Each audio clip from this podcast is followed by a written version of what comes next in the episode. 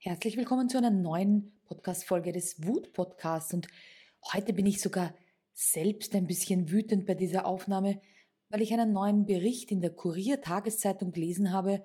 Das ist eine österreichische Tageszeitung, wo es darum ging, im Headliner Wut und Stress bei Frauen seit 2012 stärker gestiegen als bei Männern. Und natürlich interessiert mich das dann ganz extrem, weil ich bin ja dafür, dass man die Wut gerade bei uns Frauen viel besser fühlen sollte. Ich glaube nicht, dass es da einen großen Unterschied gibt zwischen Männern und Frauen, sondern dass einfach in unserer Entwicklung und vor allem in unserer Erziehung Wut keinen Platz hat. Und wir das eher mit Traurigkeit verbinden. Das heißt, wenn man Frauen fragt, kriege ich oft die Antwort, ich bin nicht wütend, aber ich bin sehr oft traurig. Und deshalb hat mich das jetzt interessiert, ob es seit 2012 vielleicht auch, weil ich als Wutmacherin unterwegs bin, ja, eine stetige Steigerung des Gefühls oder dem Zugang zu dem Gefühl Wut gibt. Und jetzt steht da, ähm, eine BBC-Analyse einer weltweiten Gallup-Umfrage zeigt der Unterschied von sechs Prozentpunkten. 2012 gab es noch keine Differenz zwischen den Geschlechtern, also jetzt ähm, starten wir sozusagen los mit einer Differenzierung. Auf der einen Seite gibt es einen seit 2012 gleichbleibenden Befund von Traurigkeit und Sorgen und das waren bei den Frauen immer schon stärker vorhanden als bei den Männern. Das heißt, traurig sind wir mehr als Männer. Sorgen haben wir auch mehr als Männer. Ist das fair? Ist das richtig? Seht ihr das genauso? Sind Frauen tendenziell trauriger und machen sich mehr Sorgen? Machen sich nicht auch Männer sorgen. Männer, die immer in dieser Rolle, in dieser Klischee-Rolle des Ernährers äh, und Beschützers waren, machen sich doch sicherlich auch Sorgen.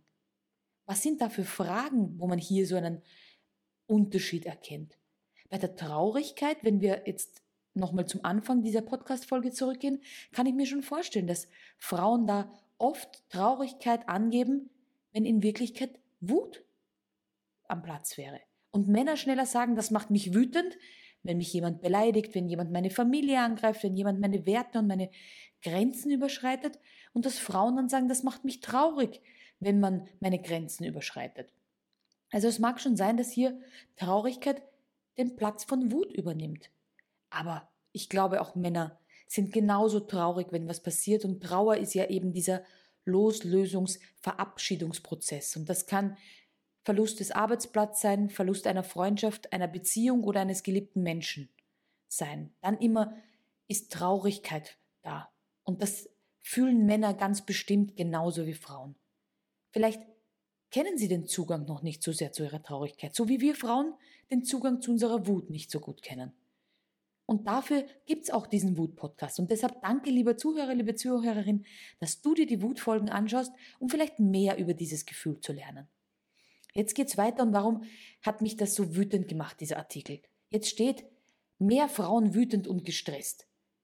Allerdings ist dies seit 2012 beim Gefühl von Wut und Zorn und der Stressbelastung 2012 berichteten beide Geschlechter von Wut und Stress auf ähnlichem Niveau, schreibt die BBC in ihrer Auswertung der Gallup-Daten. Neun Jahre später sind mehr Frauen wütend in einem Ausmaß von sechs Prozentpunkten und auch mehr Frauen gestresster. Und dieser Unterschied war während der Pandemie ganz besonders deutlich zu sehen. Und wisst ihr, dass ich das sogar gut finde? Dass ich das sogar feiere?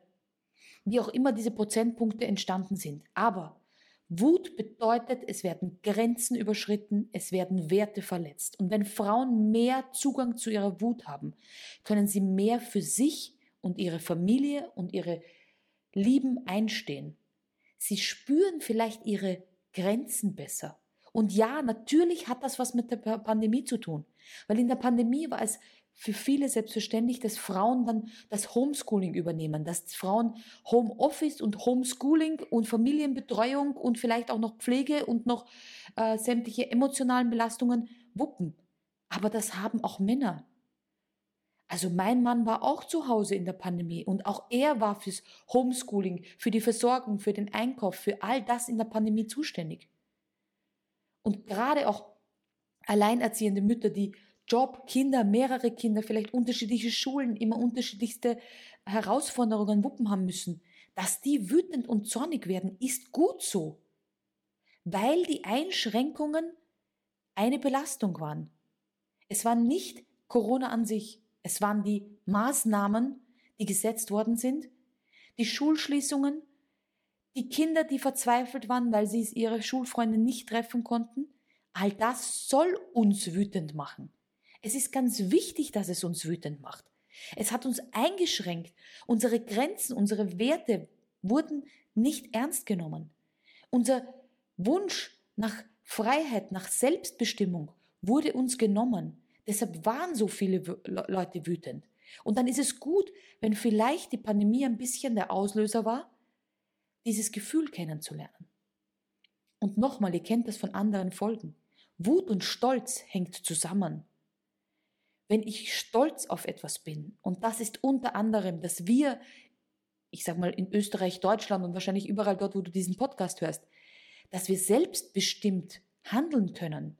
Wir können uns oft den Beruf aussuchen, wir können aussuchen, was wir studieren wollen, wir können uns vielleicht auch die Schulen für unsere Kinder aussuchen, wir können bestimmen, wann wir das Haus verlassen, äh, wohin wir gehen, was wir einkaufen, was wir für Kleidung tragen. Das ist in vielen Ländern nicht so. Wir dürfen das und plötzlich ist uns das genommen worden. Plötzlich gab es eine Regulation, wo es heißt, du darfst dann und dann nur das Haus verlassen oder nur unter diesen und diesen Bedingungen. Du hast das und das zu tun, wenn du woanders hingehen möchtest. Du hast die und die Auflagen zu erfüllen. Deshalb war es gut, dass wir mal gemerkt haben, hier passiert etwas, das wollen wir nicht. Aber viele haben sich dann doch angepasst.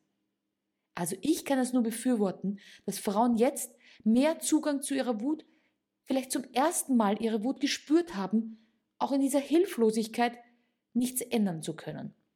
Ich hoffe, dass viele diesen Wut-Podcast gehört haben und dann merken, daraus kann ich einen Antrieb gewinnen. Ich kann sagen, ich möchte nicht, dass uns das noch einmal passiert. Ich möchte nicht noch einmal in eine Art Abhängigkeit kommen. Ich möchte nicht, dass vielleicht wir in eine finanzielle Schieflage geraten. Ich möchte mich äh, finanziell so aufstellen, dass wir mehr sichere Einkommensquellen haben, dass wir nicht von einem Job abhängig sind, vielleicht auch ein Zusatzeinkommen generieren, vielleicht das Geld besser investieren. All das sind Möglichkeiten, wenn du während der Pandemie gespürt hast, dass du wütend bist. Und auch das Nein sagen und sich fürs Kind einsetzen hat hoffentlich ganz vielen Eltern gezeigt, man muss sich nicht alles gefallen lassen. Man darf auch fürs Kind sprechen. Man darf auch das Kind beschützen. Und in diesem Sinne, seid da draußen gerne wütend, wenn eure Grenzen und eure Werte überschritten sind. Kommuniziert das, damit euer Umfeld weiß, warum ihr wütend seid. Aber lernt diese Wut als Kraft kennen. Als etwas, was euch anzeigt und euch insgeheim fragt, warum eigentlich sagst du es nicht? Warum eigentlich änderst du es nicht?